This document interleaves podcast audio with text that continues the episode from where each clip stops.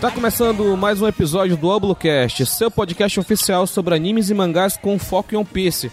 E nessa gravação super especial do episódio 50, aos trancos e barrancos, depois de três anos, depois de dois hiatos, vamos estar aqui gravando o episódio 50 com uma bancada de convidados maravilhosa. E começando sempre com ele, meu co-host Césio Boy, Dalton Cabeça. É, meus queridos ouvintes, chegamos no tal episódio onde falaremos do melhor, melhor, preste bem atenção, melhor personagem de One Piece. E não, não é o protagonista. Já começou polêmico, começou mamilos. E, continuando aqui as apresentações, começar com ela, a nossa enfermeira do bando, que tá sempre aí na linha de frente contra esse vírus, Michele. Fala galera, tudo beleza com vocês? E vamos para o nosso episódio que vai estar tá show de bola. Sempre show de bola. Continuando aqui, ele, diretamente de Terra Nordestina, nosso grilo, que tá sempre aí com os amigos dele aí, tá fazendo um showzinho, Thiago Marques. Aí galera, é sempre aqui procurando trazer ou não a sabedoria de grilo aí. é, muita sabedoria, é o, é o pauteiro da parada, entendeu? Sem o pauteiro não tinha episódio, essa é a parada. E agora vamos apresentar aqui nossos convidados, mais do que especiais, trazer aqui o nosso primeiro apoiador. Nesse, nesse período de três anos, tivemos o nosso primeiro apoiador do podcast, dando seu rico dinheirinho, Otávio. Não tão rico assim, né, Sr. Y, mas tudo bem. É um prazer estar de volta aí no, no, podcast, poder gravar com vocês e até dei uma estudada mais no mangá para pelo menos se for falar besteira, falar besteira com fundamento hoje. Não, mas pera lá, pera lá. O Sr. Y não vai falar o sobrenome dele dessa vez? Como assim? É o, ah... é o Sândico. Eu aprendi, cara. Falou errado, mas tudo bem. Não, mas é, é, um sobrenome que tem três consoantes seguidas, né? Qualquer um não. São quatro consoantes. ah, o... Ô, oh, louco! Ô, louquinho, meu, é verdade. É, que eu sou, é porque eu separei as sílabas, então eu só considerei a última, entendeu? Ah, é por isso que a gente fala o primeiro nome e etc. É, né? e para fechar as apresentações, estamos trazendo aqui o Giovanni, que já que o Otávio ele foi o que ele não gosta, né? Mas ele foi o primeiro, não vou falar o nome que ele não gosta, mas trazemos aqui também o Giovanni, que foi até então até o episódio 50, nosso último apoiador. Esperamos que não seja o último de verdade, que venham mais depois dele. Giovanni aí, com todo o seu garbo e elegância. Hey, hey, hey! Uma honra estar aqui participando desse podcast, na né? realização de um sonho. E vamos lá, né? Falar dessa obra maravilhosa. Ei, eu vi que você fez aí com essa menção ao personagem lá de Haikyuu, hein? Foi longe. Eu vi, Tô ligado, tô ligado. é exatamente o que eu ia falar. Eu, epa, conheço esse rei. E Dalton, fala um pouco das nossas redes sociais, das plataformas de apoio coletivo. Então vamos lá para as nossas redes sociais. Se você quiser mandar um recadinho, um sinal de fumaça, deixar uma mensagem de carinho ou uma ofensa para o nosso querido Indião, acesse lá no twitter.com/allbluecast ou no nosso Instagram, no arroba Galera, Instagram tá bombando. Contratamos uma equipe aí de 5 mil funcionários para estar tá postando lá todo dia. Perceba, aumentou. Da última eu falei que eram mil. Já contratamos mais 4 mil pessoas. Estamos movimentando a economia. Manda seu recadinho, manda lá uma reclamação, canelada. Fala por que, que eu sou uma vítima do quem sou eu. Que, assim, vocês sabem, eu até tento, mas infelizmente nem sempre dá para ganhar. No meu caso, nunca. E caso você queira doar ricos dinheirinhos para nós, acesse lá o padrim.com.br barra ou picpay.me barra Lembrando, galera, não é só o valor que importa, e sim a intenção. Você quer doar um real e pensa assim, pô, mas é só um real, pô, um real não faz nem diferença. Faz muita diferença. Se todos os nossos ouvintes doassem um real, a gente estava gravando com microfones de última geração que custam milhões. Milhões! Não é pra tanto, né? Geralmente eu falo assim, não é pra tanto. Milhões mas... de ienes. ah, de ienes, pô, um milhão de ienes é 10 reais. E só para deixar um recadinho aqui, na verdade dois, né? O, até o Dalton pediu para falar isso no último episódio.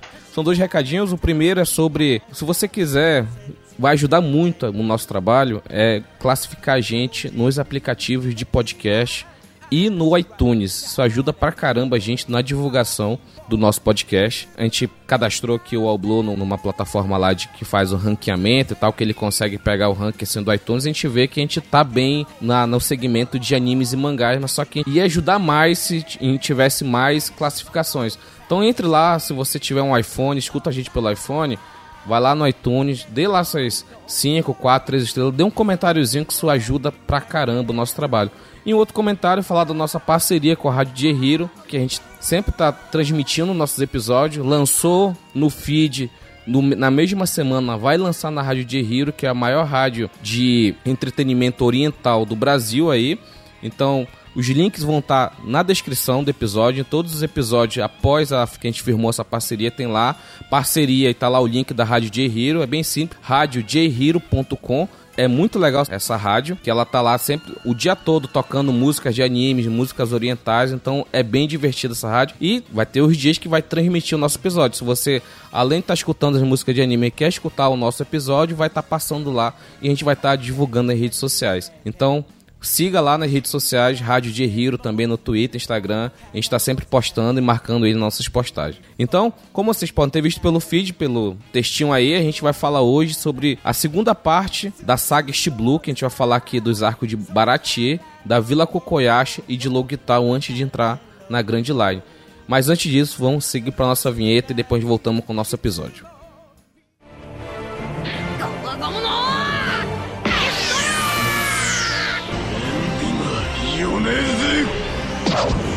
球コンパスファイナルフラッこの横者ジェットブレザリーだディアブルジャンボデブリエールアッシェ三刀流奥義一大三千大戦世界アウブロキャス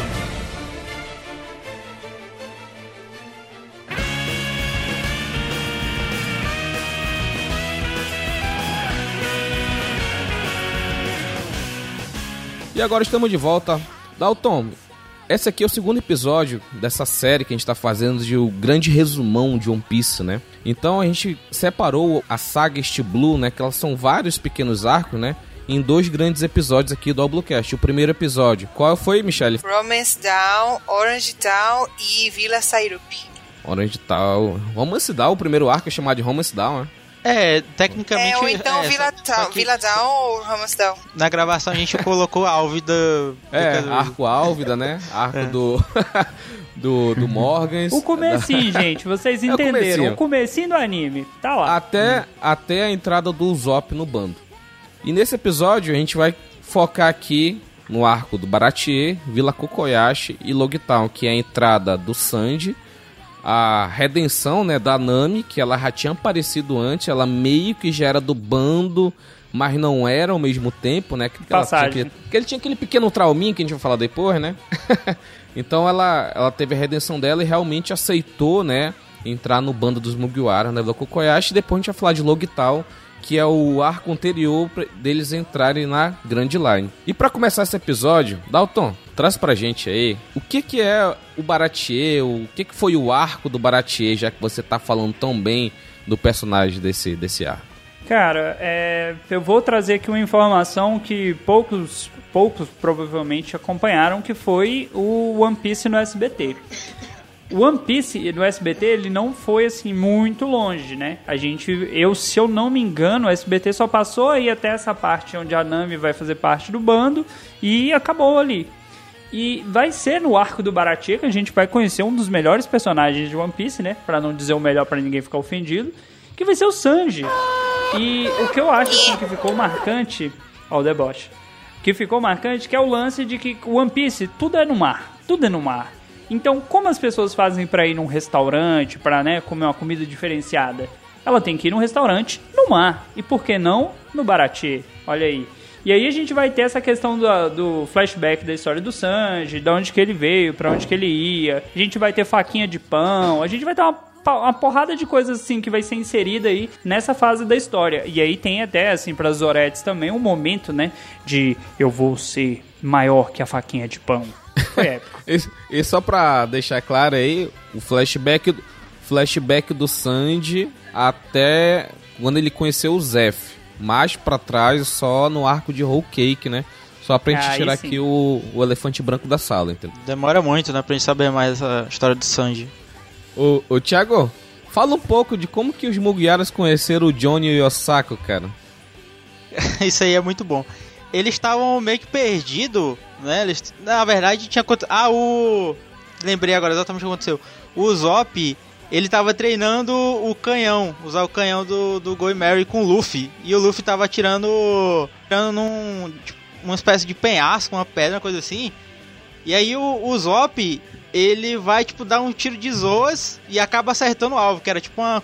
uma uma montanha, uma, uma, uma, uma, uma pedra grande lá que tava, sabe-se lá, porque tava lá o, o Zack e o Johnny, e aí a- o Zop acerta eles, eles ficam lá pra morrer, cara.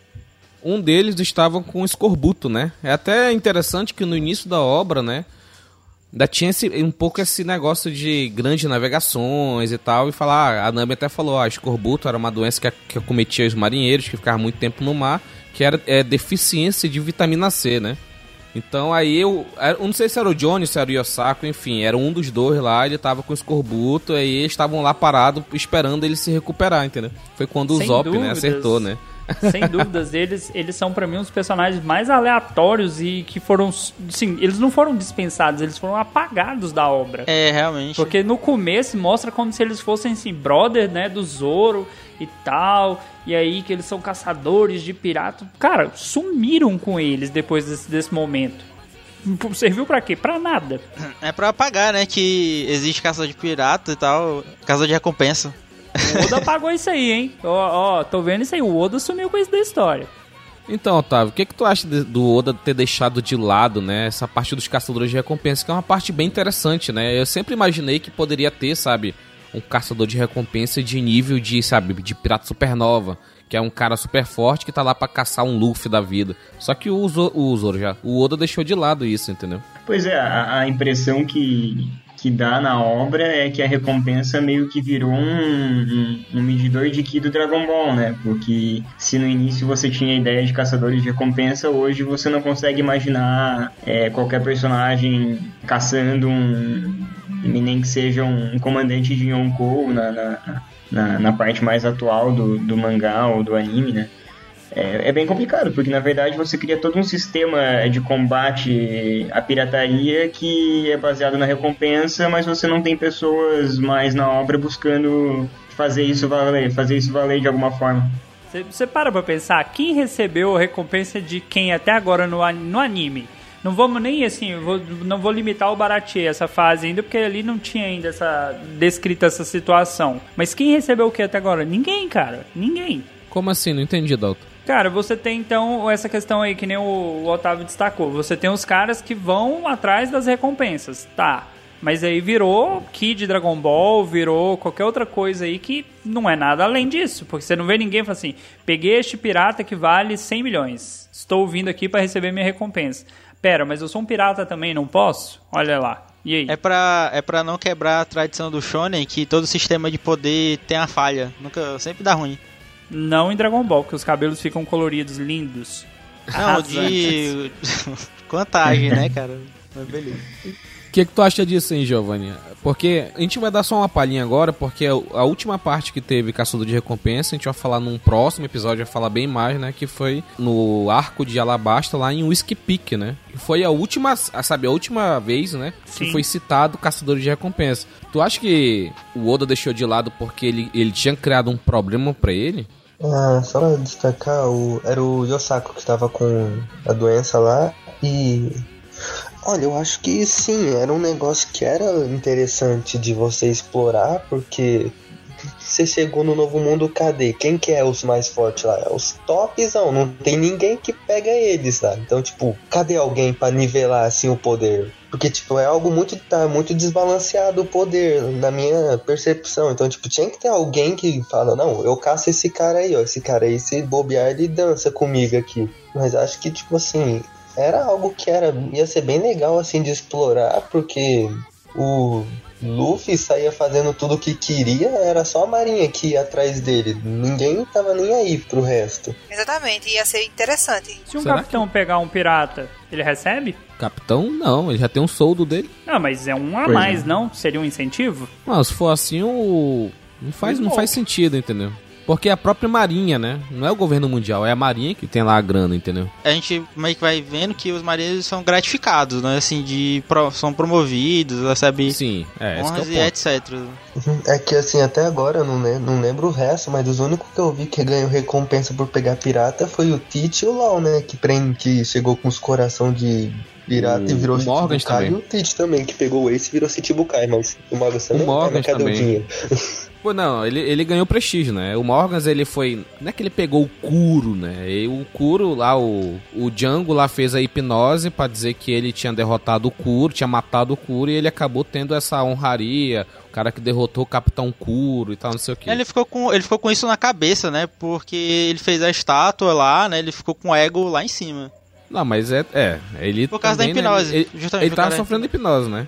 Ô, Michele, tu acha que essa questão de caçador de recompensa é só nos blues, entendeu? No East Blue, West, South, North e na Grand Line não tem essa figura porque já é muito overpower, então quer dizer que os caçadores de recompensa são, sabe, pessoas fracas, entendeu? Por assim dizer. Pra Grand Line ir pro Novo Mundo, isso que eu quero dizer, entendeu? Rapaz, eu acho que ainda vai aparecer caçadores de recompensa na Grand Line. Porque, por mais que caçador de recompensa tenha sido negligenciado na obra, né? Porque raramente você vê alguma coisa, né? Poucos caçadores a gente vê. Não é possível que só os piratas queiram crescer na, na história One Piece. Né? Ao menos que o Oda não queira. Mas provavelmente vai, vai sim aparecer alguém que seja caçador de recompensa e que esteja na Grand Line para poder caçar os piratas. Porque, até porque assim, é, um, é um pouco estranho só a marinha tá atrás dos piratas, entendeu? Ou o pirata vai atrás de pirata, ou a marinha vai atrás de pirata. Eu acho que deveria ter sim. E eu espero que tenha, porque seria muito interessante. E não, não, não. Os caçadores de recompensa não são fracos. Porque tem muito pirata louco e muito pirata espertinho. Então, no mínimo, o caçador tem que ser forte, até porque senão não teria, né? Caçador de recompensa. qual é, qual é o objetivo de ter um caçador de, de, de recompensa e ele ser fraquinho? Ele tá lidando com pessoas perigosas. Tipo, pirata é perigoso. Pirata é do tipo. que qualquer bo- bobagem ele pode te enganar e te matar, entendeu? Então. Provavelmente tem que ter eh, os caçadores de recompensa tem que ser fortes. Eu tenho certeza que o Johnny e o Osako eles poderiam muito bem capturar o impostor, né? Quem, quem escutou Quem Sou Eu 4 aí, o impostor, o Demaru Black, ele poderia ser. é, Ele tem uma recompensa de 23 milhões de berries. E o Johnny Osako podiam muito bem caçar ele, entendeu? Sim, poderia. Ô, Rogério, mas acho que isso só se eles tivessem passado por um time skip também, porque relendo o mangá, eu vi que eles tentaram atacar o Fulbori ali quando tava começando o Barati e tomaram um safanão de cara, assim, do Fulbori, e o Fulbori tomou um safanão de cara do Sanji. Então, tipo, é só pra ver a diferença de força já comparando o Sanji na primeira aparição dele com o Johnny e o Osako, sabe? Eles eram muito fracos. É o Sanji, né, cara? É o Sanji, né? Não, mas eles perderam pro Fulbori. Ainda bem que você puxou o Fubori aí, o, a dica lá do Quem Sou Eu 4 foi o parafuso de cabeça de chave de fenda. Que péssimo, quando- sinal. Quando o, o Luffy, né, estava ainda. A, tripulação, né, tava a caminho, né, do, do Baratier, eles acabaram, né, é, se encontrando com o Full Body, né? Aí o Full Body tentou derrotar eles lá e o Full Body tá. Cara, aquele, aquele mini arcozinho do Full Body é sensacional. É aquele One Piece raiz, sabe, engraçado, que é o cara querendo se mostrar que ele era um tenente, sei lá o que que ele era, alguma coisa, uma patente meio, meio que intermediária. Intermediária pra baixo, né? Ele não era um completo Zé Ninguém, mas ele já era alguma coisinha a mais e aquele arco de apresentação do Sanji com o Fubori é de umas coisas mais sensacionais e engraçadas de One Piece. O que, é que vocês acham? É, que a gente vê ali com. A gente vê o, o Sanji. é, é, gente já conhece aquela coisa do dele não usar as mãos, né? Ele meio que fica. E é, é interessante esse visual dele que a gente já conhece de tipo. É, ele é chefe, é tipo, ele é o subchefe do, do, do Baratier, mas ele se veste como maître, mas beleza, né? E aí ele usa essa, ele tem essa cultura, né, do que ele vai, ele pegou da, da cozinha de não lutar com as mãos, né? Que é pra, somente pra cozinhar. É, mas não ficou. Assim, logo no início, né? Não ficou claro, né? Que quando ele já apareceu com o full body já destroçado na mão dele, meio que cortou, né?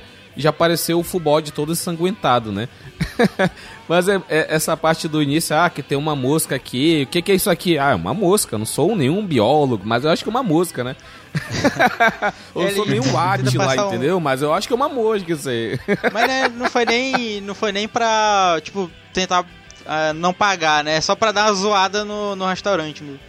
Sim, que ele tinha falado que era para trazer um vinho, não sei das quantas. Ah, eu, eu lembrei isso aí, eu, eu lembrei. É o, ele, tipo, ele paga de, de fodão lá, que ele é. sabia o, o vinho, né? E aí o, o Sanji, o Sanji desmascara ele, tipo, não, é, não, é outro vinho, claramente. Tem nada a ver com que tu falou. tá falando merda aí. tá falando besteira aí, né? É como diz o Ansem lá da OPEX, né? O full bosta, né?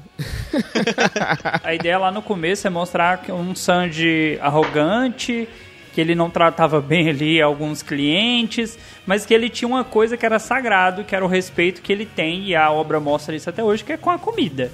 Com homens não, o homem é no bicudo mesmo, ele sempre tratou assim, e com as mulheres ele tem um respeito a mais, ou não, depende do ponto Ainda de bem que você, você puxou esse ponto, Dalton, que a gente já, já pode já entrar já um pouco no, no flashback, né, do Zef e do Sanji, né? Por que, que eles respeitam tanto a comida, né? Que independentemente se a pessoa tem dinheiro para pagar ou não, porque ali é um restaurante caro. Assim, apesar daqueles garçons e cozinheiro maluco que tem ali, é um restaurante fino, entendeu?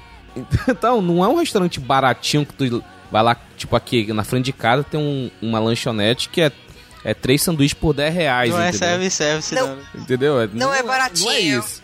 Não, não é baratinho assim. Deve ser um, sabe, um é padrão. Um... Tudo. um trocadilho com baratinho, não é baratinho. Não é... Ele não é baratinho, né?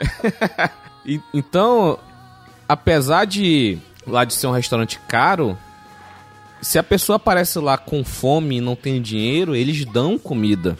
Eles não, eles não. Pontui. O Sanji. O Sanji e o Zef. O Sanji e o Zef. O Zef faz que não quer dar, mas ele dá também. Não, ele, ele deu lá, ele fez lá a comida do, do Don Krieg, que a gente vai entrar depois, entendeu? Comida pra sei quantos, sei quantos homens que tinha lá, quase para morrer de fome, entendeu? Então, isso é porque os dois. Aí, aí contou o flashback, né? Que eles ficaram presos numa ilha por 90 dias, eu acho. Sem água e sem comida. O Sandy pegou toda a comida. O Zef. No anime, isso que é foda. No anime tem um genjutsu. Otávio, fala um pouco desse genjutsu da, da Toei.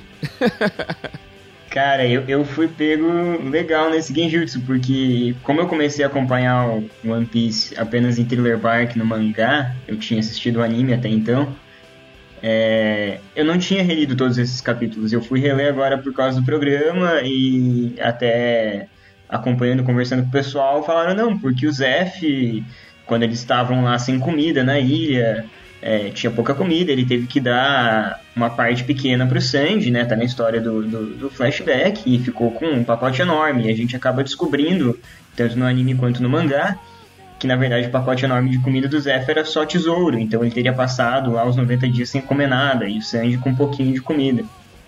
E, e no anime é isso. E no mangá, pegou de surpresa, assim, logo do início da, de quando eles chegam na ilha, o Zef esticando uma perna, pegando uma pedra enorme e batendo com tudo na perna dele para ele tirar a própria perna. Porque ele vai comer depois, porque perna. ele não poderia esperar ficar esquelético, né? Porque ele não teria mais carne, então ele já de início ele, ele tira. Eu pensei, meu Deus, caramba, como assim isso acontece? Eu já assisti o anime 300 vezes e nunca notei isso, sabe? Genjutsu da Toei, como diz o Rogério. Essa informação eu tô recebendo agora porque eu não li essa parte no mangá, eu assisti no anime. E eu não Caraca. sabia dessa parte aí. Ele não tinha perna, eu sabia. Ok. Se tivesse lido a pauta. Mas mesmo no. Eu, eu não li o mangá, mas no anime deu pra perceber que ele tinha feito isso, gente. Não, não, não. No, man, no anime, o que, que ele não faz? Dá, o Sanji tá se afogando. Sim. Aí pra ele salvar o Sanji, porque o Sanji tinha o mesmo sonho dele de, de, de, de encontrar o All Blue, que é o sonho de todo cozinheiro. É a versão do Aquaman pra One Piece. Em vez é. dele perder a, o Aquaman perder a mão, ele perdeu a perna. Foi, aí ele foi para salvar o Sanji, ele enrolou uma âncora na perna dele, que ele meio que travou lá no, no destroço do navio. E ele fez a âncora lá, ele rasgar a perna dele, ele conseguiu se soltar e salvar o Sanji, entendeu? Aí o, o Sanji fica lá, não, que você, poxa, você é um pirata, não sei o que, você perdeu a perna por mim, não sei o que. Só que no mangá não tinha como transpor isso pro anime, não tinha. Porque o, o One Piece é PG-13. Não dá pra mostrar pra criança arrancando a perna e fazendo SBT, então. canibalismo, então. entendeu? Autocanibalismo. não tem como mostrar isso. Então tem que ser censurado, entendeu? Foi censurado e muita gente não sabe, porque muita gente acompanha o anime e não vai ler o mangá no início, entendeu? E eu só descobri isso, sei lá, escutando o Opex Cash comentando isso. E eu fiquei, caraca, eu fui atrás do, do capítulo e, e na época eu, caraca, é isso mesmo. O cara tirou a perna para comer para não morrer de fome, entendeu? Aí tem aquela frase, né? Todo esse tesouro aqui, todo dia, vamos dizer assim, todo o dinheiro do mundo e sem um prato de comida, entendeu? Foi aí que ele pegou esse dinheiro, com, com esse tesouro, né? Ele criou o Baratier, entendeu? Que era pra ser um restaurante marítimo onde as pessoas com fome poderiam ir e não iam, sof não iam sofrer, pelo, não iam passar pelo mesmo que eles passaram, entendeu? Então é uma mensagem muito importante que hoje em dia, né, Giovanni, as pessoas dão muito valor pro dinheiro em si e acabam esquecendo os pequenos prazeres da vida, que por exemplo é ter um prato de comida em casa. Quem tem muito dinheiro não tem noção disso, mas quem não tem nada, ter um prato de comida em casa é tudo que a pessoa quer, né, Giovanni? Então, você falou esse negócio, cara, e tipo assim, é realmente isso, né? Porque às vezes a pessoa liga tanto assim para dinheiro, dinheiro, comprar, comprar e esquece do essencial. Mano, de vez em quando eu me vejo assim, tá ligado? Eu não gosto de comer um certo prato, então fica meio. Ah, por que que comprou isso? Não comprou outra coisa melhor? Mas é tipo, é as co essas coisas, né? A gente tem que dar valor ao essencial pra só depois a gente vir brincar um pouco.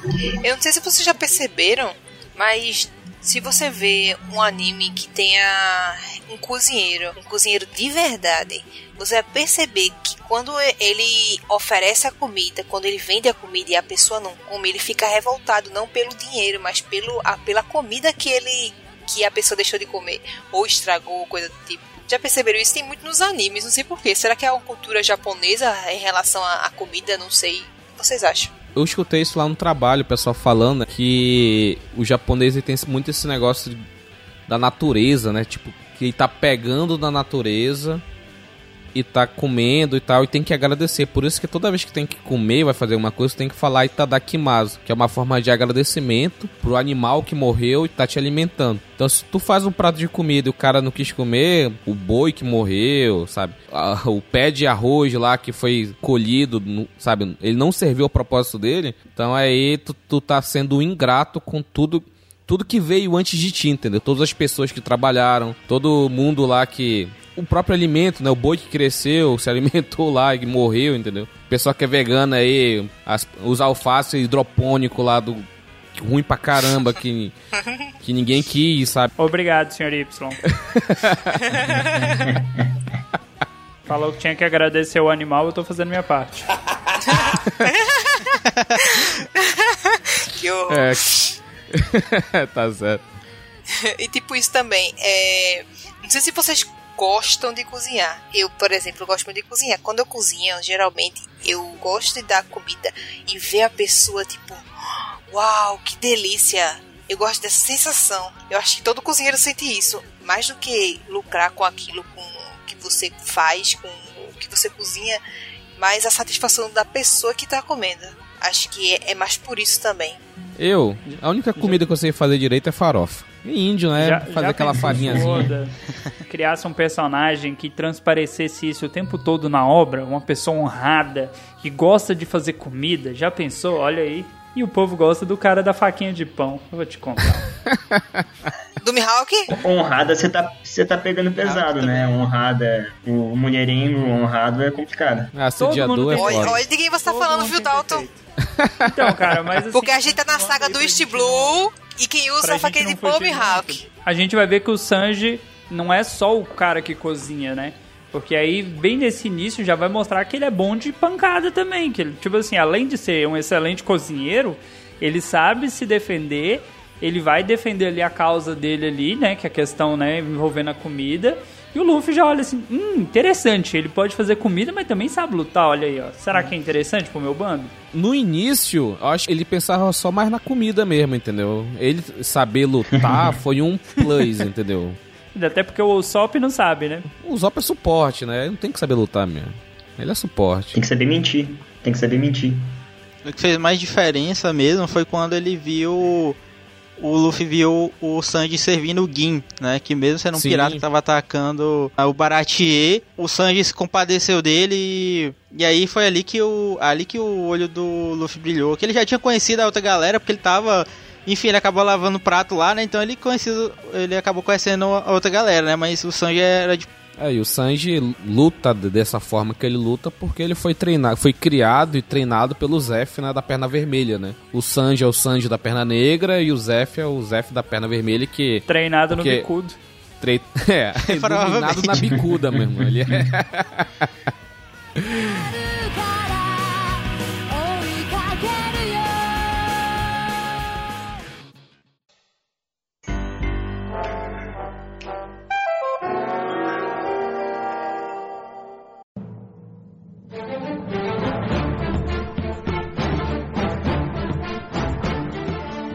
como o Thiago falou, né, do Gin, né, cara? Todo mundo fala que o Gin vai aparecer no Novo Mundo, bicho. Cara, né? parabéns. ó. Tô esperando. O Guinho, o Guinho ficou pra trás, gente. O Guinho, o Zezinho, o Luizinho não vai aparecer mais, não. Nossa, velho. Tanta parabéns, gente ó. pra aparecer. Essa questão do, do Sanji ter o sonho dele, né? Do All Blue, né? De ele ser um cara solidário com a pessoa que tá passando fome, que foi essencial na escolha, né? E na hora que o, o Baratier foi invadido, foi pelo mesmo motivo, né? O Gin chegou lá como. Como é que é o nome da pessoa que vai levar uma, um emissário, né, Dalton? Emissário, né? Nesse caso seria um emissário, né? Não é bem um. Não é um mensageiro, é um emissário. É, é mais um emissário, ó, que o no- nosso bando foi atacado, não sei o que. Aí depois chegou, ele levou, né?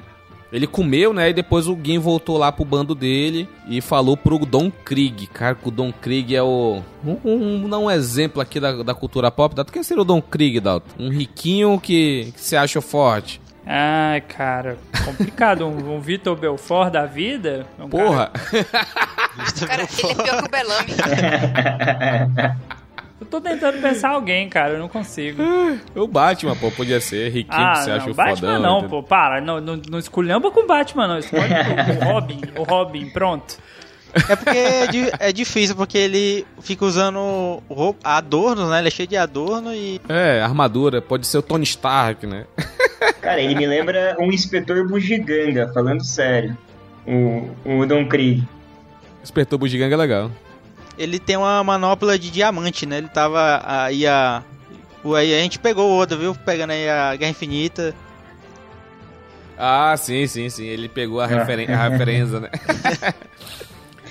então, o Don Krieg era o pirata mais forte do East Blue e tal, não sei o que, que ele tinha uma frota de 5 mil homens e tal, não sei o que. E foi pra Grand Line e não aguentou sete dias, porque quando ele chegou lá, ele teve a, a sorte, né? Por, por assim dizer. Ele foi sorteado, assim. Ganhou nas seis, nas seis números da Mega Sena do Mihawk, tá no encalço dele. Só o Mihawk, o maior espadachim do mundo. Ele não durou sete dias. que quando chegou no sétimo dia, o Mihawk encontrou ele. Ele saiu fugido com o rabo de três pernas. Aí E até se correr interessante- apanha mais, né? É, E até interessante saber, ele voltou. Como é que volta, cara? Porque a, a montanha reversa, ela é só um caminho de ida. Como é que volta? É, isso é o tipo de coisa que não mostrou ainda, né? Bicho, a geografia de One Piece, na, na boa, eu já desisti de entender. Porque tem certas coisas que não tem lógica. Você pensa, cara, mesmo que são vários mares, tem que ter a porra de um continente em algum lugar e não só aquela linha, um lugar que tá um monte. Caralho, velho, que geografia dos infernos. Esse planeta é quadrado, é uma terra plana? É uma terra plana. Esse trem não tem como você dar a volta ali, ó. Não é circunferência. Mas enfim, cara. Se ele voltou, pode, pode ser que o Don Krieg já sabe o que é que é One Piece, cara. Que ele deu a volta. Não, ele não chegou a Cara. ver, não, pô. Ah, o, o Zef é outro também, né? Porque uma parte do enredo é, é que o Zef já teria passado com a tripulação dele um ano na, Um ano. na Grand Line, né? Na Grande Rota. O Don Krieg reconheceu ele, que ele tinha lá o, era o Zef da perna vermelha, que não sei o que, ele tinha lá o diário de bordo dele, que ele queria isso e tal. E também voltou de algum jeito, né? Não, não sabemos como. Como é que ele voltou pra, pro East Blue. É, não, isso aí daí é uma coisa que a gente não. Pelo menos assim, eu ainda não entendi muito bem como funciona, porque se você pegar, tem outros personagens que aparecem lá no começo, né? Que estiveram, pela lógica, né? E voltaram. E aí você fica naquela, como? Né? Não- Em teoria, não né? Eu já vi uma teoria na internet que é a Grand Line é o paraíso, que é o, o- a, a metade mais fraca, por assim dizer, porque ela faz fronteira, ela, tipo, lá em cima tem o East Blue e embaixo tem o West Blue. Aí quando tu vai pro Novo Mundo, que tu dá a volta, em cima é o North Blue e embaixo é o South Blue. Então que é um, é um são mares mais fortes, entendeu? Então O pode ser que eles tenham- vive de teleporte, cara. Pode, pode ser que eles tenham algum, mo- algum meio, né? Porque a gente viu que a marinha, os barcos da marinha tem Kairosek embaixo. Então simula o mar e atravessa o Calm Belt, entendeu? Só que eu não acho que o Don Krieg tenha isso, entendeu? Então o Shanks eu entendo e tal. Agora o Don Krieg, um merda do East Blue, não, ele não tem isso não. Como é que ele voltou, ninguém sabe. Foi o, o, o medo do Mihawk foi maior. Aí, cagaça. Desculpa você, fã de One Piece, sem querer ofender ninguém, até porque a gente tá aqui pra isso. Mas a gente tem que aceitar que pode ser canelada do Oda também lá no começo, porque o Shanks perdeu um braço de graça. Pra falar É. que o Don Krieg foi e voltou também, pô, tá lá no começo da história, né? Verdade. Mas enfim, vamos na, na- dando continuidade aqui. e o Mihawk, né, em Giovanni? O Mihawk é o objetivo do Zoro. O Zoro, ele foi apresentado como espadachim lá no, no arco de Orange Town, né? Que é lá do, do Capitão Morgan, Moni Machado. E ele. O, so- o sonho dele é se tornar o maior espadachim do mundo. E logo de cara, no Baratier, ele se encontra. E, cara, é a primeira vez que a gente vê Shichibukai, né? Então o Oda, logo no iniciozinho, ele foi mostrando assim, sabe? Pitadinhas, entendeu? Olha, tem Shichibukai, não sei o que, tem a Grand Line, sabe? Sabe, tem sempre aqueles pequenos pontozinhos, entendeu? Que, que vai saboreando One Piece, que a galera, não entendo a galera que não curte One Piece, cara. É muita falta de vontade de assistir um anime excelente como One Piece. E ele desafiou o Mihawk, hein, Giovanni? O que acontece com ele? Ele conhece o poder da faca de pão tramontina, né? Porque aquela faquinha, pelo amor de Deus. E defendendo aqui a honra do Zoro, como um bom fã dele, no capítulo 43, página 12, o Sandy tá equilibrando só dois pratos, hein? E no capítulo 46, página 3, o Zoro tá equilibrando três. Chupa Sandy. E assim, Ai, gente. E assim, eu acho que é um negócio bem clichê, né, de anime de batalha, porque, tipo assim, você tem os poderes lá, né, vai apresentando, assim, equiparado, daí vem um cara muito forte. E você vê que ele tá com muita diferença, daí até o cara ir lá, indo, indo, indo. Mas, pô, aquela luta foi triste, cara, de ver, assim, porque era um personagem que até o momento você gostava bastante, ver ele tomando um sacode daquele, uma faca de pão. É, Cadê a galera do canelinha de cristal? Vocês não falam da faquinha de pão, só fala da canelinha de cristal. A faquinha de pão foi no episódio 21 ou 19, sabe? Eu ia falar isso agora. Realmente o Zoro era um bosta, por assim dizer, comparado com o que ele é hoje. Aí vem o Sandy pós-time skip, pós-99 Receita Suprema, pós-hack do armamento, pós-hack da observação. O cara trinca a canelinha, né, meu patrão? Tem uma coisa errada aí. O que você acabou de falar. Se, se você pegar o, o Sanji dessa fase e colocar pra lutar contra o Mihawk, você acha que ele não ganha do Mihawk? Você é um brincante Então, mesmo, né? É isso, é isso. Que é? Tu, tu, tu, É porque você tá falando É. que. Ah, não, be- beleza. Se você tá falando que tem que pegar o cara foda na fase foda, então pega o cara foda na fase foda, já que naquela Não, época. meu amigo, Você acha que ele não o- ganharia do Zoro? O Naquela Sandy, fase. canelinha de cristal, foi depois do time skip contra o Vergo, que era um, um comandante de Shichibukai. Não era nem comandante de Yonkou. Tu não tá entendendo o ponto que eu tô querendo colocar aqui. Não, eu entendi o seu ponto. Você está menosprezando o esforço do personagem que não precisa nem usar as mãos e nem usar faquinhas pra vencer. É, e hoje ele usa um traje. É. Só usa armadura de Power Ranger. Porra, agora você tá pegando o capítulo 900 e lá vai pedra. O cara tá num lugar que tem um. ca- 898, tá? Só pra... Porra, deve ser praticamente. Mas enfim. Eu gosto dessa luta Mihawk e Zoro. Luta não, respeito. Não, luta é é uma, é uma sacanagem. Esse sarrafo que o Zoro pega, entendeu? No episódio 19, 21, não sei qual é. Porque quando mostrou um flashback depois, a faquinha de pão no original vai estar tá no coração, entendeu? Aí o, o Mihawk fala, não, deu, deu um passo pra trás. Aí o Zoro, não, não posso voltar porque todas as promessas, não sei o que, não sei o que, não sei o que, não vai valer de nada, eu não vou conseguir encarar eles novamente. Aí o Mihawk fala, então isso é perder. E a faquinha lá é pra entrar no coração, entendeu? Aí o Zoro fala, "Ah, prefiro morrer do que perder, enfim, do que desonrar minhas promessas, ok. Morrer Aí no, rem- no remake, no remake não, nesse flashback lá no futuro, ele- a faquinha de pão tá no bucho, tá na barriga, não tá no, no coração mais. Eu acho isso muito zoado, cara, porque tu perde toda a, a parte dramática, porque aquela faquinha de pão, vamos ser sinceros, na barriga não mata, patrão. A gente viu aí um cara que pegou uma facada no bucho e não morreu. Facada maldada. Então, a gente viu. Depende, mata. viu? E, era- e era uma Depende. peixeira. É, ok, isso aquela é um faquinha ponto. de Isso é um pão, ponto. aquela, aquela faquinha de pão ali não ia matar mesmo, entendeu? No, no bucho. Então, Mas pode ter uma explicação. Acho que ele teve um lapso de memória. Aí ele pensou que não era no coração, mas era Não. na barriga. Ficou aquele Não- negócio não. meio é a zoado. Toei, cara. É a Toei. A Toei, ela, ela tem os ganjutsu dela que é... Ah, que isso é muito pesado pras criancinhas, sabe? Nos anos 90 era outra época, Michel. Hoje em dia é outra parada. É, o tá pirulito, reclamando né? do quê, cara? Pirulito, pirulito no lugar de cigarro, mancha rosa no lugar de sangue. Isso aí é padrão SBT. Toei é de boa. Mas enfim, é só, uma, é só um comentáriozinho que eu queria falar.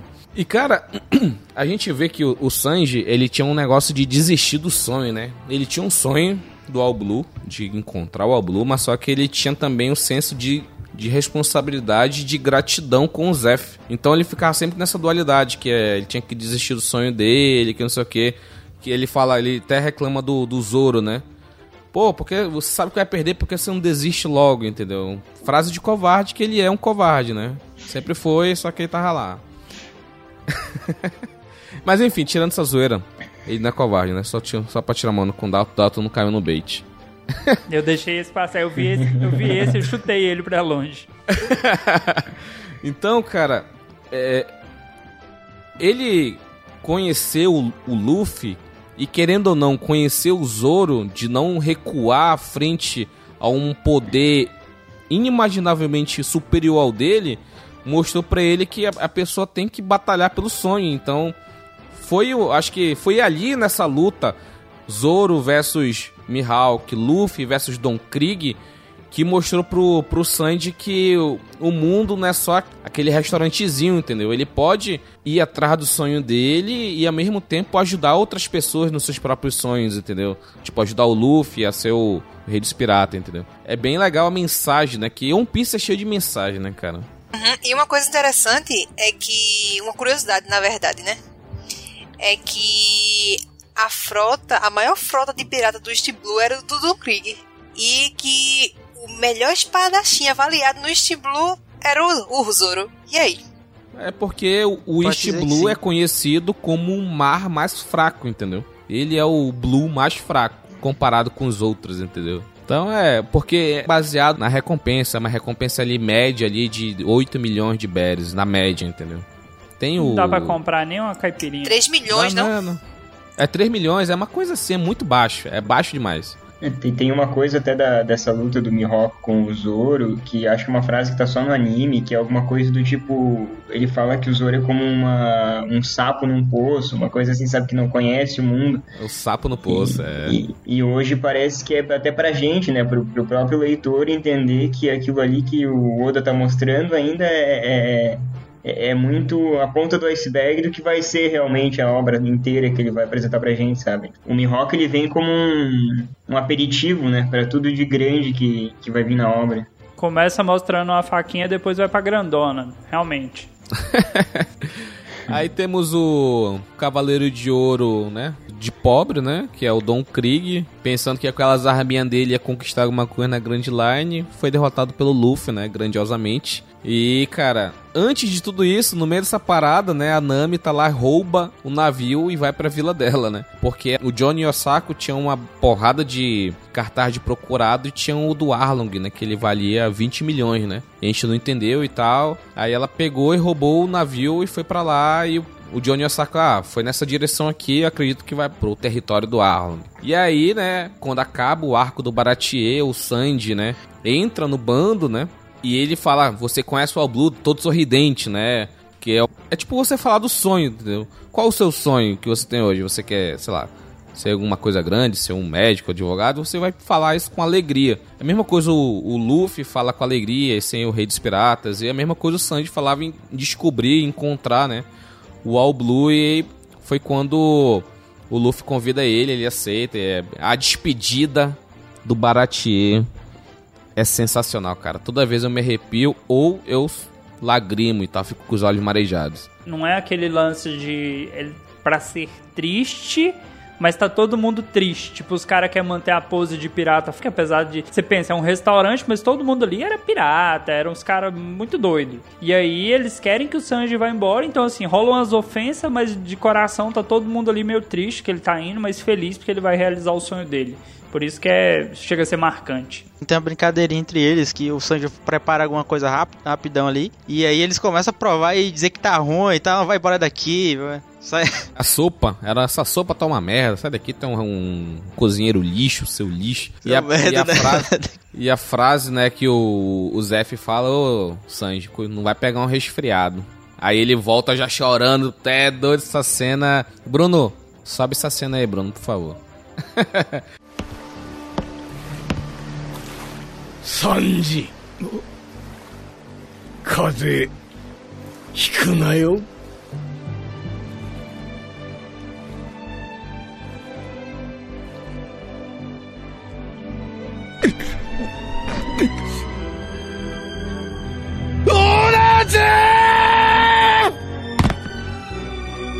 長い間クソお世話になりました。このご恩は一生 忘れません Essa cena é incrível. A construção dessa cena, ela te leva a ficar, sabe, com os olhos marejados, entendeu? É complicado. Momento choroso. Momento choroso. Ah, não, esse é outro anime. E como eu falei anteriormente, a Nami roubou, né, o, o navio, né, que eles tinham lá, o Going Mary, e foi pro território do Arlong, a Vila Kokoyashi, né. Aí a gente começa, né, o arco da Vila Kokoyashi, todo mundo indo pra lá, né, cara. E eles foram na frente, né. O, o Johnny e o Osako pegaram um barco do Baratier, não foram? Eles foram na frente, né. Mais o Zop, eu acredito. Mais o Zop foram na frente, porque o Zop O se Zop sentia e o no... Zoro também Sim, sim. Foi. O Zoro, É, o foi Zoro- também? o Zoro tava com eles, Não. né? Também. O Zoro ficou não? Ah, pensei que já tinha. é, Não, foi- foi tinha primeiro. ficado. Foi junto, foi junto. Foi o Zoro, o Zop e o Johnny Osako, né? Ah, Se eu não me engano, foi um dos dois dos, dos ah, caçadores de recompensa, né? Foi um. um foi Foi um dos dois. Os Os dois, os dois foram. Foi.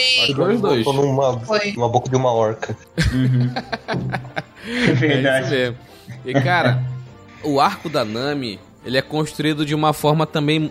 Cara, todo o, o, East Blue, ele, ele é pra construção do, vamos dizer assim, né, do núcleo duro, né, dos Mugiwara, né, dos, dos originais, entendeu?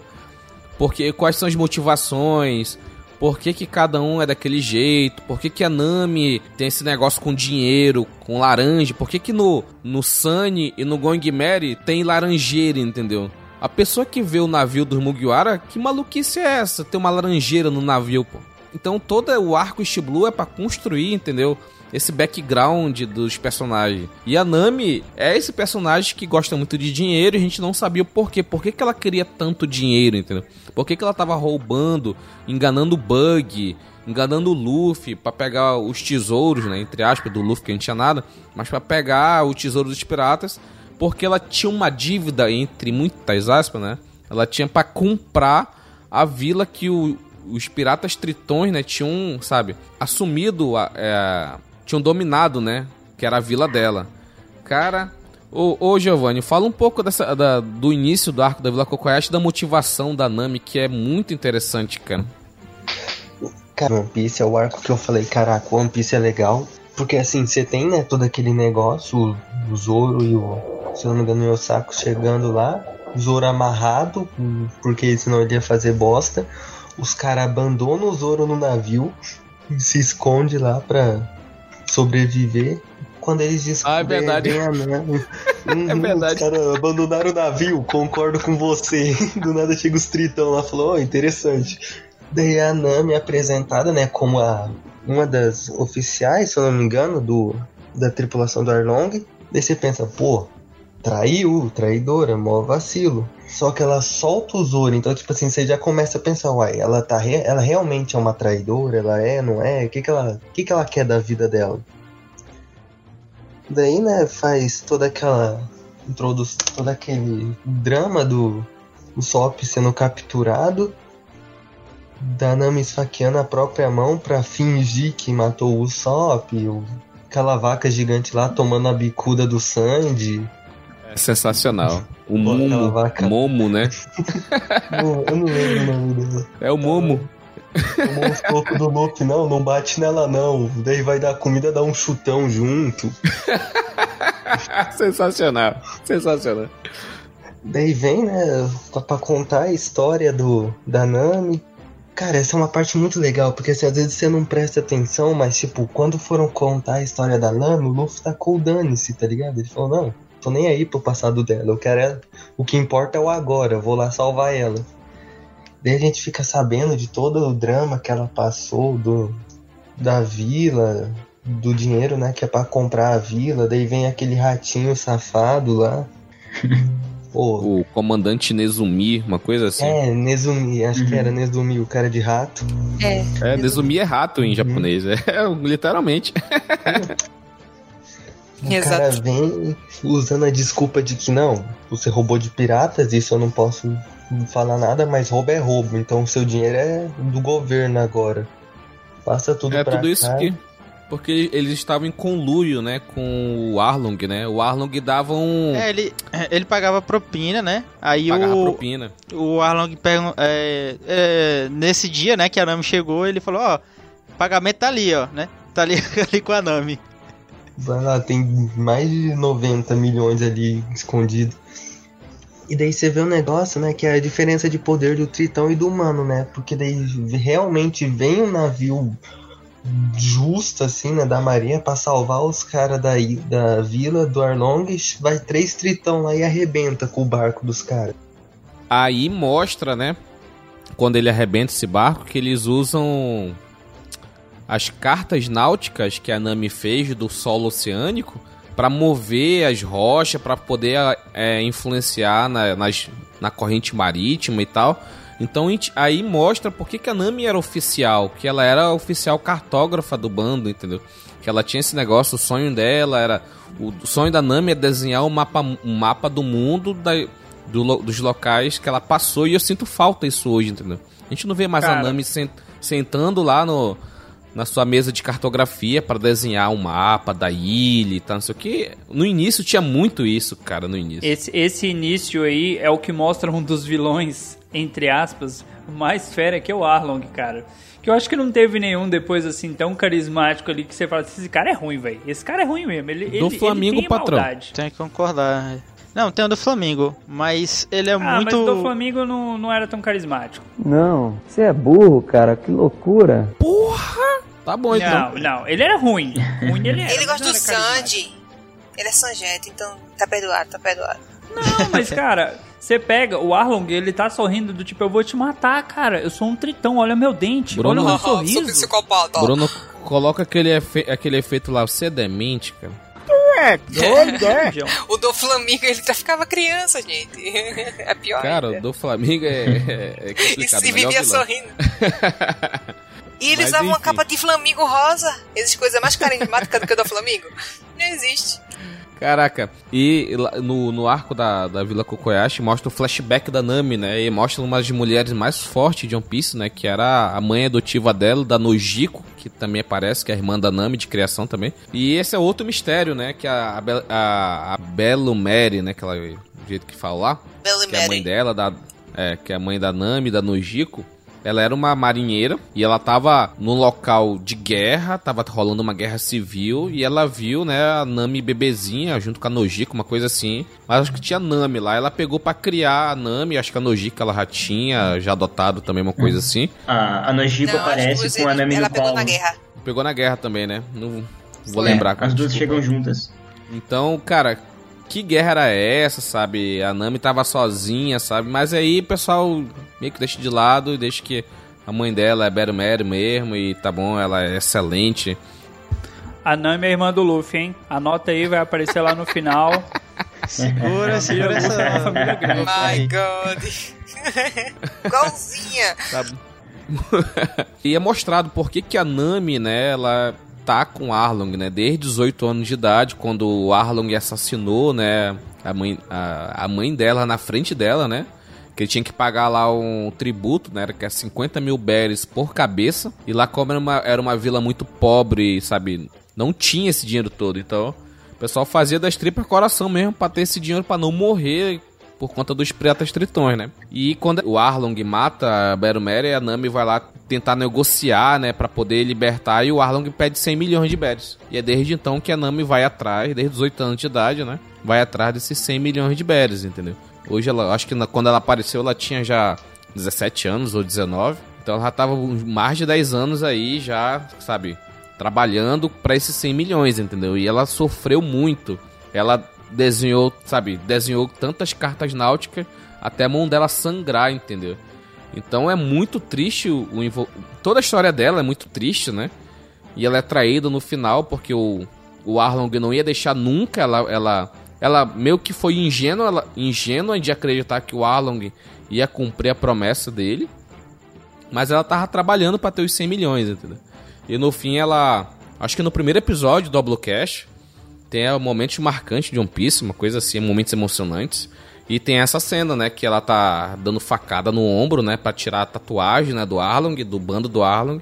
Aí o Luffy, é a primeira vez que o Luffy deixa alguém tocar no, no chapéu de palha dele. Talvez eu acho que é Guardar, né? Ela, ela segura, acho que até hoje. é a única, eu acho. Eu acho que é o único momento. Que É, ele o entrega momento. o chapéu. Ele, ele entrega É. o boné, não. Deixa, deixa que o pai tá on aqui, o pai tá on. O, o adulto, adulto Luffy aqui vai chegar. o adulto Luffy vai chegar aqui, vai te, vai te proteger, vai te, te livrar dessas amarras, entendeu? É o irmão mais velho, pô. O irmão mais velho que Eu- vê que o irmãozinho pequeno tomou um cascudo É. na rua e fala, agora eu vou lá resolver. Eu, eu queria só É. comentar, comentar um pouco ainda sobre a Nami, porque é, nesse momento é logo depois, né, que é, o, o Nezumi, né, pega o dinheiro que ela tinha guardado e coisa e tal. E aí a, a frustração e derrota, né, sentimento de frustração e derrota é tão grande que ela só consegue se mutilar ali, né, e se o Luffy não, não tivesse parado, ela ia zoar o braço mesmo, assim, pra valer.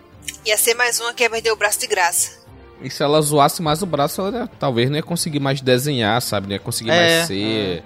Não ia conseguir mais realizar o sonho dela. Ela tava realmente já querendo desistir do sonho por conta do desespero que ela confiava em piratas, entendeu? Então ela pediu ajuda do Luffy chorando e o Luffy, não, deixa, deixa comigo. Matou, matou no peito e fez o que fez, né? Uhum. Não, e tipo assim, vem toda essa cena mó legal, né? De, desses negócios. O Luffy pega uma caneta ensanguentada no chão e já pensa, hum, o certo ela escreveu tanto que machucou a mão, a caneta cheia de sangue.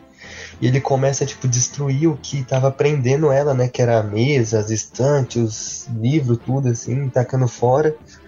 Daí vem a- uma coisa que me deixa triste, né, mano? Que é onde eu acho que a Toei se inspirou no Brasil, né? Que é quando a praia tá cheia, né? Final de semana, feriado, que acontece o, o famoso arrastão, né? Eles dão uma arrastada legal na luta do Arlong e Fantástico, tá boa. Boa analogia. É porque, é porque vai o Luffy, o Sanji e o Zoro é, trancando a rua, né? E o. Zop. E o Zop. De longe, mas. Cara, e vamos falar da, da batalha em si, né? Porque lá no, no Baratie a gente teve, né? O Zoro versus o Mihawk, foi uma sova, e o Mihawk fez o ataque lá, que tem a cicatriz até hoje no Zoro. Teve aquela frase que eu nunca mais vou perder, e depois ele perdeu pra um monte de gente, sabe?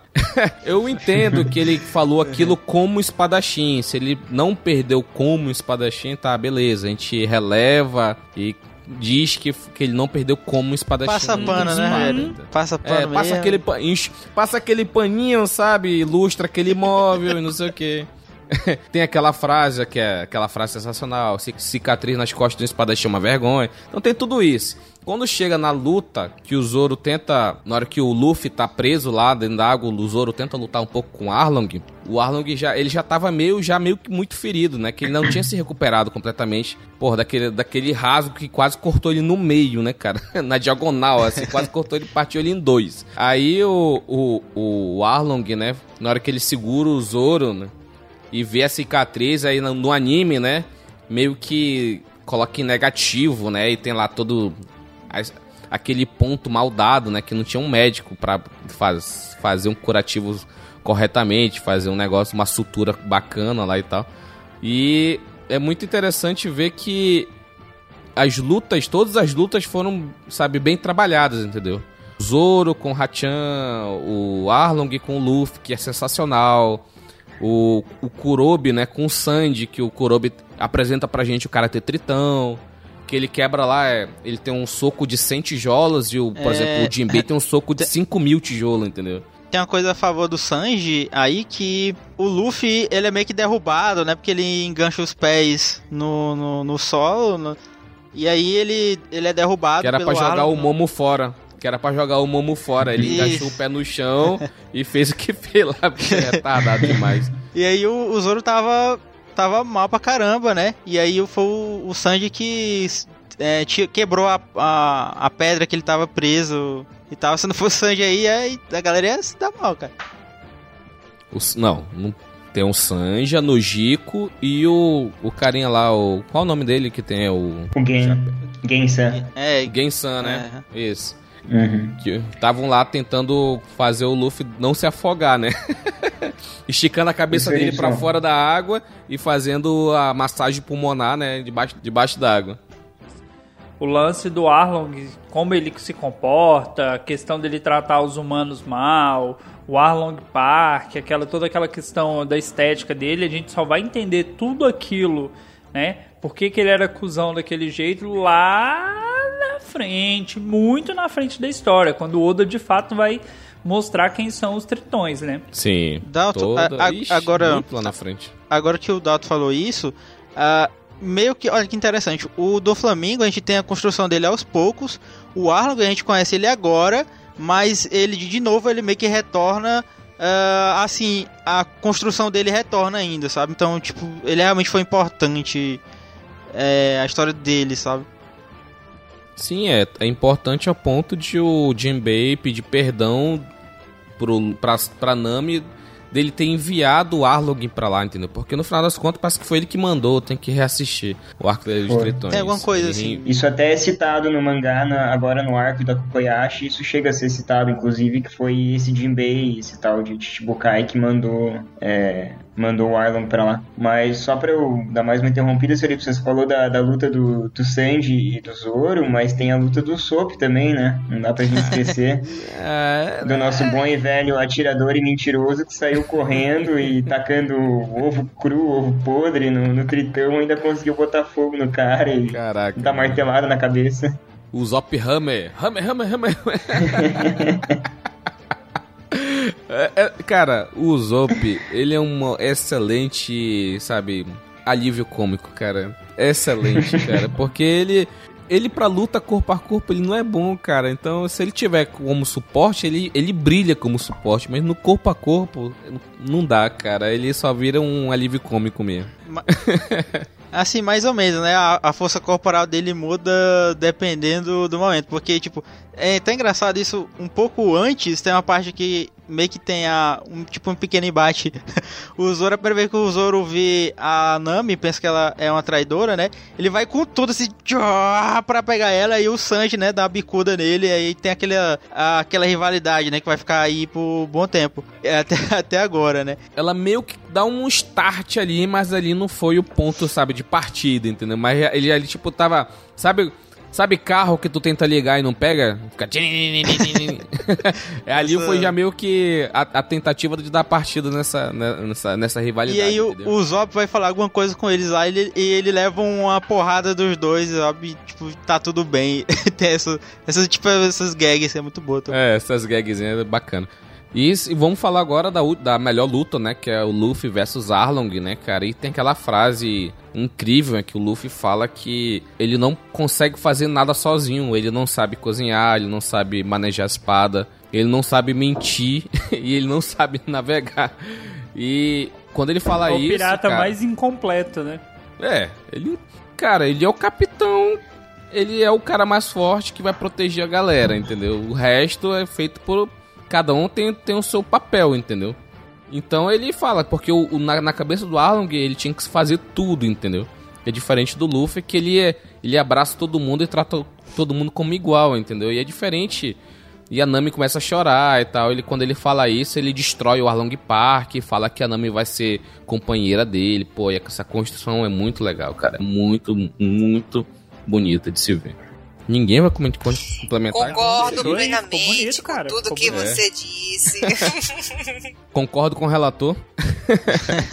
Fecha com o relatório. Porque nessa cena da luta, que até o Giovanni já comentou, que o, o, o Luffy começa a destruir ali a sala onde tá todo o trabalho que a Nami fez durante todos esses anos. é, o Arlon começa a dizer que ele nunca abriria a mão da Nami porque ela é uma navegadora e ele precisa usar ela. né? E daí quando ele fala em usar né? ela, o Luffy tá sentado com, a, com aquela kiribate, que é aquela serra gigante na, no pescoço do Luffy, ele pega, continua sentado e só segura com uma mão. E o Arlon começa, tipo, cara, eu não consigo mexer um centímetro esse negócio. Ele quebra, Pra né? comparar, Ele fazer quebra- uma comparação de força mesmo. né? E o Luffy pega e quebra apertando com os dedos, assim, sabe? Então, ah, então o nível de puto que o cara ficou quando ele ouviu o, o, o Arlong falando de usar uma amiga dele, né? Uma, uma Nakama.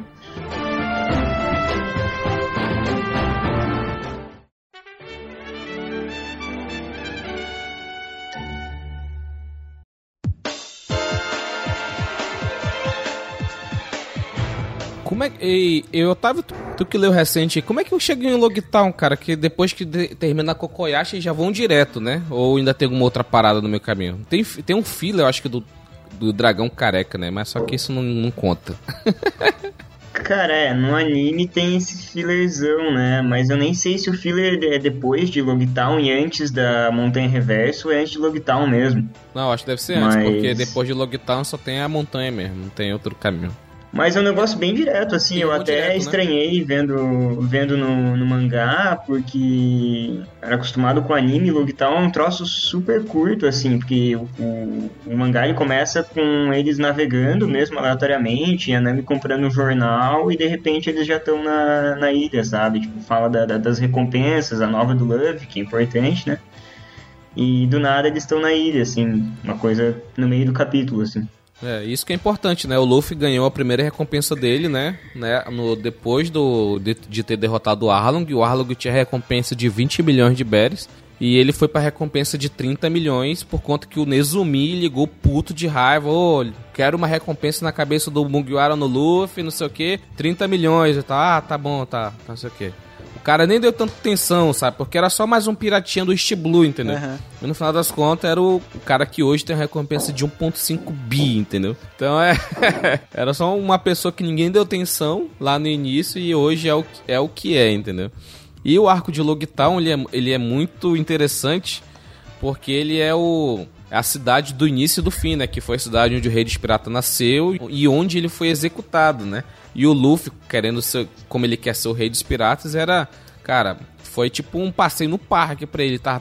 Ele tava que nem pinto no lixo lá, feliz pra caramba de estar no mesmo local que o Rei dos Piratas andou. O principal ponto turístico era a forca. Forca, cada falso. Cada falso, forca. Vai perder a cabeça de todo jeito. Plataforma de Guilhotina, execução. Plataforma de execução, mais bonito, pô. Cara, a gente não pode falar de Logtal sem citar, né, a Tashig, né, e o, o Smoker, né, que é o capitão Smoker e a tenente Tashig, né, que é- uma é viciada em espada, sabe tudo de espada, que é interessante, porque a gente tem um livro de Akuma no Mi, que o Sanji citou já, o Barba, o Barba Negra também. E a Tashigi tem uma, uma caderneta de espada, né? Que é o, no sonho dela é recuperar todas as espadas, tanto as Meitos e as Supremas da mão dos piratas, pra, tipo, deixar no, uma exposição e tal de todas as espadas famosas. Agora, como que alguém. Assim, é a mesma dúvida, né? Como que alguém tem uma, uma caderneta, um livreto de todas as espadas famosas e como alguém também tem ali um livro e de todas as Akuma no Mi, entendeu? É muito, muito estranho esses conceitos, entendeu? Como que alguém conseguiu catalogar todas as Akuma no Mi e catalogar todas as katana, entendeu? É muito louco isso aí. Até porque tinha um monte de katana em um ano que ninguém... É um ano é um país fechado que, sabe, tem um trocento como é que tá naquele livreto, entendeu? Então é muito louco isso daí. O pessoal conseguiu fugir, né? A gente conseguiu fugir de, de Wano. Então, alguém levou a informação. A gente tem também nessa, nesse momento aí a prova de que o Oda não sabe desenhar muitos personagens, né? Porque ele faz a Kuina parte 2. Que vai É ser a a Tashigi. A Tashigi é, a é, Queen. aí Até um é bug, assim.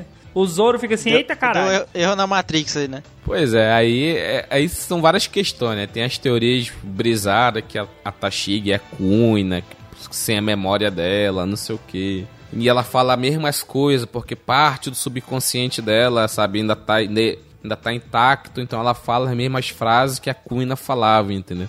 Mas essas teorias brisadas a gente deixa de lado, entendeu? Deixa pro Roger hein?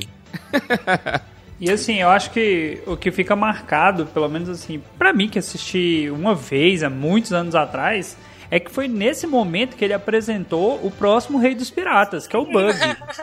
Porque assim, isso é que é um pirata de verdade, olha lá, Não, ó. o Bug apresentou lá no início, mas aqui ele, sabe, Não, é de fato, assim, vai dar importância pro cara. sim, sim. Ele brilhou em mil pedaços.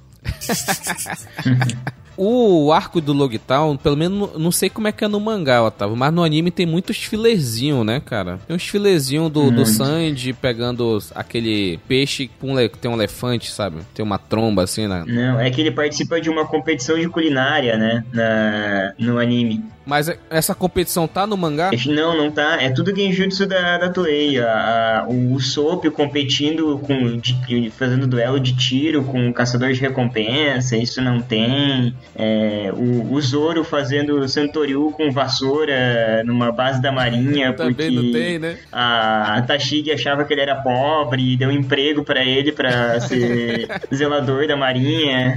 É tudo genjutsu da Toei, assim, umas coisas que não, Ma- não fazem o menor sentido. É super corrido, assim, o, o, o arco na, no mangá. Por isso, né? Que é porque pra, pra ser animação tem que ter, né? Um pouco mais de episódio, entendeu? Uns dois, três episódios naquele mesmo ar. mesmo- Naquela mesma. Cara, tem que desenvolver mais, né? Porque querendo ou não, por mais que a gente queira, no mangá é curto, né, o tempo ali pra desenvolver um personagem num capítulo e tal. E no anime eles conseguem com essas fugidinhas, né? Que a gente não precisa dizer necessariamente que é o filler, apesar de ser. Ele consegue desenvolver um pouquinho mais ali uma característica do personagem, né? Se ele é mais carismático, se ele é mais ranzinza, se ele é só um zoeiro que vai pegar uma vassoura e vai falar assim, tá, eu tô dentro aqui da, da base da marinha, o que, que eu tô fazendo aqui, né? Mas é perdido, né? Mas a cena que o Zoro joga a Sandai Kitetsu tá no mangá? Essa tá, essa tá. Então, que coisa que é importante tá no mangá, né? Essa que é a parada. Mas é interessante que também tem a cena que o Luffy vai num bar e conversa com o dono lá, um bar vazio, fala sobre o Roger e tal. Isso também não tem no mangá. Eita. Isso é uma coisa bem interessante, assim, porque é um super. Uma fala assim, pô, vai falar do rei dos piratas, até o Luffy fica super interessado, Sim, e a sim. gente, espectador, também, e isso é Genjutsu também, não tem na. É triste. O mangá. anime é mó legal, cara. É, essa parte legal. do velhinho é legal. A parte do peixe e, e do, do atirador é chato, mas esse do, do velhinho é legal, entendeu? Mas enfim, então tem essa, essa cena lendária, né? Do, do Zoro testando a sorte dele contra a espada amaldiçoada Sandai Kitetsu. Joga a espada pra cima e estende o braço esquerdo, que ele é canhoto. Seja o que Deus quiser. Seja o que Deus quiser. Então, tem- e com isso, é porque ele que aconteceu? Na, na luta lá com, a- com contra os tritões, ele tinha duas espadas. Não, contra o Mihawk, na verdade, desculpa. Ele tinha duas espadas comuns e uma Meitou, que é a. Que é a espada da Cunha, né? Que até esqueci o nome. Caraca, como é que eu esqueci o nome da espada da Cunha? Cada. O Adoitimonde, caraca. É, é velhice chegando. Então, Na luta contra o Mihawk tinha o Adoichimonde, que é a espada Koine, e duas espadas comum. Então, contra o ataque final do, do Mihawk, as duas espadas comuns quebraram, porque ela não tinha nada de especial, e, a, e a, o Adoichimonde se manteve. Então, como ele é um usuário de, de Santorio, ele tinha que ir pra Grand Line com três espadas. Então ele teve esse, esse pequena partezinha, né, Otávio? Lá na, na loja para ele poder ganhar. Ia comprar uma espada, ele emprestou dinheiro da Nami para comprar as Os espadas. primeiros empréstimos aí que. É, 100 mil e ia pagar com Cara, 300 nego tá mil. devendo a Nami. Até vai- vão achar One Piece e ainda vão ficar devendo a Nami Eu ainda. velho. ficar devendo a Nami. Esse caso. E o carinha, depois que vê né, a, a determinação do Zoro, ele dá a Yuba Shiri também, que é, era o tesouro da família dele, entendeu? que era outra espada lendária também. É porque tem que. A gente já fez um episódio sobre, espa- sobre espada, né? A Yuba Shiri é uma das 50 de grau superior. A, a Sandai Kitetsu também é uma dessas 50. A Wadoichimonde é uma das 21 de grau superior. E a Yoro do Mihawk é uma das 12 de grau supremo, entendeu? Então é. Tem essas classificações aí. E o mais importante desse arco, né, é, o- é a partezinha, né, que o Bug vai executar o Luffy, né? Com a Graças- Álvida que aparece depois de ter comido o Makuma no Mi, porque não vendeu o boneco, ele tinha que fazer alguma coisa pra vender. E- Ela voltou Nami. ela voltou Nami completamente, cara. É, E, e Giovanni fala um pouco desse- dessa parte que, do que o Bug ia executar o Luffy aí. Então, uma parte interessante, né? Porque o Bug leva o Luffy justamente pra plataforma onde o Gold Roger foi executado e misticamente caiu um raio em cima dele, assim. Então é algo que você pensa, um, um belo protagonista, não é mesmo? O cara não morre. Não, mas, mas antes do raio, a gente tem que falar do Luffy lufando, né? Ah, que vai ser uma execução e tal. Ah, que legal, que execução. E o Bug é tu, animal. É o que? A minha? Me solta. cara, ele é muito burro, cara, o Luffy. Didi, né? Didi Mocói. burro, né? e na hora que, que o Luffy, o Luffy já vai perder a cabeça, aí apare, no anime, né? Aparece né, todo mundo, né? O Zoro, o Sanji, a Nami, o Zop. Aí ele fala: Desculpe, eu vou morrer e dá um sorrisão, entendeu? Cara, aí ele cai o raio. Caraca! Aí o pai dele age, né? Que to- todo mundo acha que o Dragon tem a. A Akuma no Mi de tempestade, né? Alguma coisa do tipo. Fechou o tempo pra galera, né? É, literalmente, né? Aí o Smoke, né, fica surpreso, porque o Smoke era criança quando viu a execução do Rei dos Piratas, entendeu? E o Rei dos Piratas sorriu perante a morte. E o Luffy também sorriu perante a morte, entendeu? Porque ele não tinha como saber se ia ter um raio que ia cair ali na hora, então ele apenas sorriu porque ele. É aquele negócio que a gente já falou sobre os Days. Os Days, ele vivem a vida. São vive- malucos. São malucos, né? Vivem a vida deles de Desde uma forma doido, né? de uma forma completamente livre. Se eles morrer, é que nem aquela frase: se morrer, morreu. Eu vivi até aqui, a minha aventura foi até aqui, nada mais além disso. Então, eles vivem intensamente. Eles vivem intensamente. Cara, o, o Luffy não demonstrou, cara. Ele não demonstrou até hoje um, um momento que fala assim, cara, vou morrer. Ele pode até ter ficado feito uma carinha de medo, correu e tudo mais, mas você olhar pro personagem e falar, caralho, agora ele sentiu que vai morrer. Ele não dá nem aí, velho. Mas teve, viu? Aqui naquele. Quando ele foi com o Bartolomeu, ele tava com cagaços do caramba, achando que ia morrer. Bartolomeu? Quando? No quando. Lá em Sa- Sabaody, quando eles. an- Quando eles foram transportados, ele não sabia que ia ser transportado, ele pensou que ele ia morrer. Ah, Boa. É o Kuma. o Kuma. É porque Ah, tem é, o doidinho. do. Que é o, o, O doidinho. o fanboy também. O Kuma. O Baria, Baria. Aquele ali foi um cagacinho que ele teve. É, o Kuma. e agora, falando do Dragon, o Dragon aparece realmente também no mangá, né, Otávio?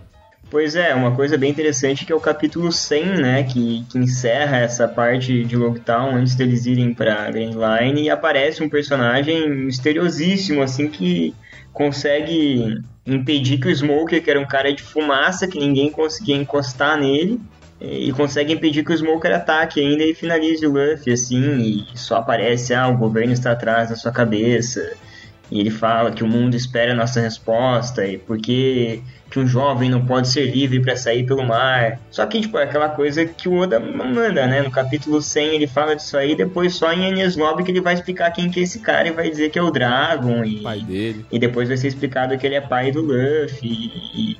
É muito louco, né? No mesmo momento que também vai ser dito que o Garp é o avô do Luffy também, né? Essas coisas que aparecem em história de capa. Família maluca, toda desregrada. Ô Dalton, tu que é um cara das antigas de, de anime, de mangá, tu imagina um, um mangá que apre- no capítulo 100, quando é que saiu o capítulo 100 de One Piece? No, 2000? Foi lançado dia 9 de agosto de 1999. Um dia desse. É, ele foi lançado nesse dia aqui. Ele foi explicado em Enies Lobby. Deve ser, sei lá, 10 anos depois, 8, 5 anos depois, entendeu? Tu imagina um, um anime, um mangá que demore 5 anos pra explicar um negócio? Sim, Dragon Ball.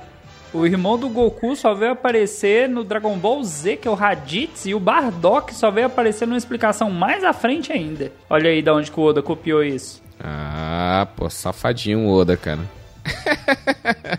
É, cara, esse lance de pegar e contar que o pai do cara era fulano e tal, pra quê? Deixa o cara seguir, uma hora que o cara ficar importante a gente conta. E ainda, ó, ainda digo mais ainda, você fã de Dragon Ball, você sabe que o Akira Toriyama ainda teve ainda um golpe ainda no, no Super de mostrar o Bardock sendo teletransportado pra outro planeta quando o Freeza explode lá o planeta Freeza. Ah, cara, é uma maluquice. Da brisa.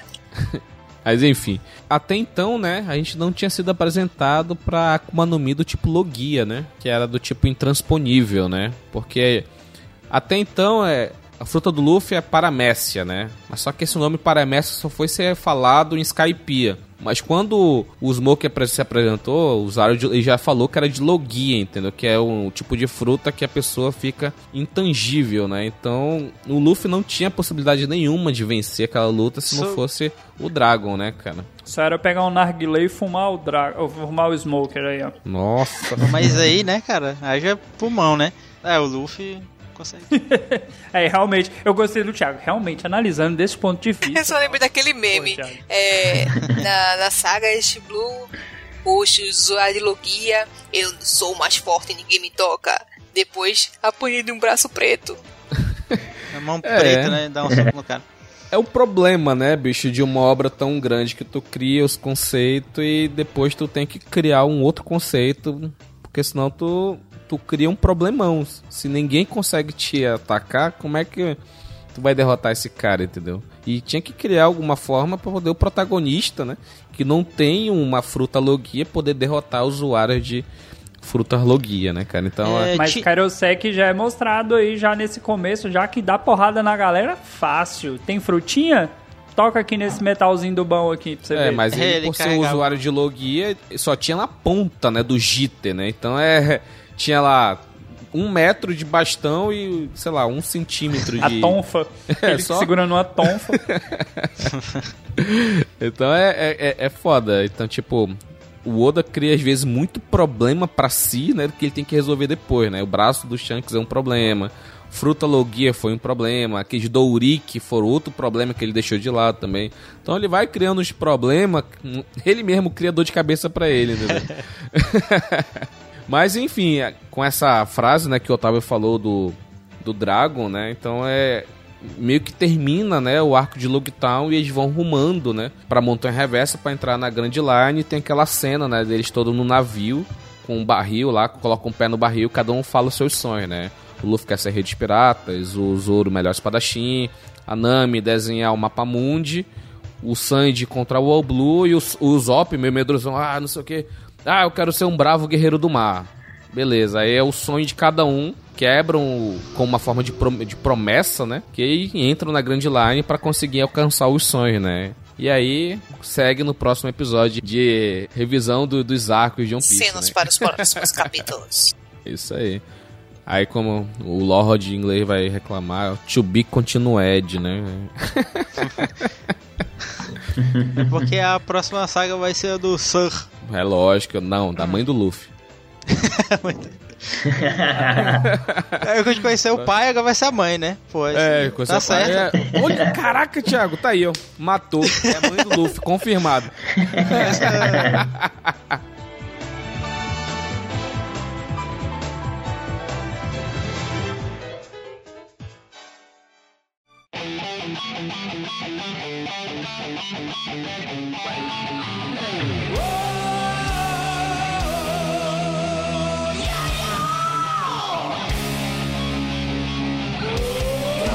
Então foi isso, pessoal. Esse foi o nosso episódio sobre a segunda parte da saga East Blue, onde nós falamos sobre o arco do Baratie, a Vila Kokoyashi e o mini arcozinho de Logutal, que é a última ilha antes, né, da Grand Line. Então, nós vamos continuar essa série no próximo episódio.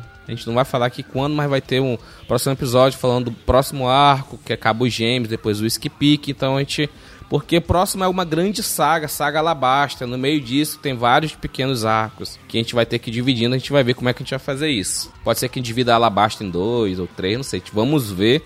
Essa é cena para os próximos episódios, literalmente. Gostaria aqui de agradecer mais uma vez aqui ao Giovanni que estava aqui e ao Otávio também que estava aqui como convidado, como o primeiro apoiador e o que é o Otávio e até então o último que é o o Giovanni. Então agradecer vocês que estão sempre apoiando o nosso, o nosso projeto. Se vocês quiserem dar alguma mensagem para quem não é apoiador e quiser apoiar, o microfone está com vocês. Começando aí com o Otávio, se não quiser, já passa pro Giovanni. Pô, eu vou passar as honras pro Giovanni já. Já tive oportunidade no último. Não, não tem nada pra dizer não, só bora lá, galerinha, é legal, todo mundo é gente boa. então, então deixa eu dar uma mensagem mesmo então, vou dar uma mensagem. Achei muito ruim a que eu dei na última gravação. Então, galera, só pra estimular vocês aí a ajudarem, pô, como eu falei na outra vez, o podcast é, envolve bastante coisa, desde produção de pauta, precisa de equipamento para gravação, essas coisas dão problema, precisa de manutenção. E, pô, é um, uma coisa que a gente já tá no quinquagésimo episódio aí, a maioria das pessoas usufrui isso de graça.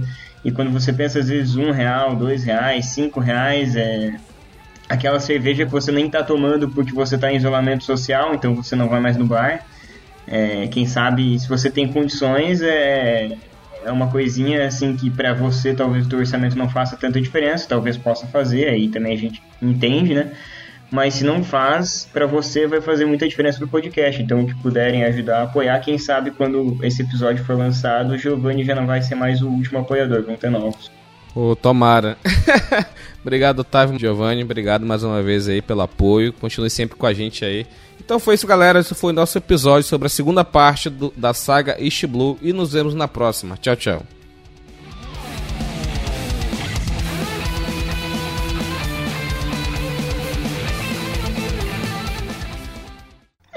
É, provamos aqui, tá Matou. certo, pronto. Matou. Tá tudo certo. O, o Oda Eu só mandou. quero um destaque especial quando for falar do, do personagem, né, que leva o nome mais bonito da série de One Piece, tá? Por favor, quando chegar lá a gente discute. Sim, ha, ha, ha, ha, ha, ha. Não, mas. Ixi, vai demorar pra falar do, do, do Mas Crocodile. você vai ter que falar dele. Mas enfim. Bruno termina lá no, no confirmado, tá? Do, da mãe do Luffy. Vamos lá. Termina não, Bruno. Põe tudo isso aqui no extra. Vai terminar lá no extra. Ele sabe. Este programa foi editado por Audi Edições.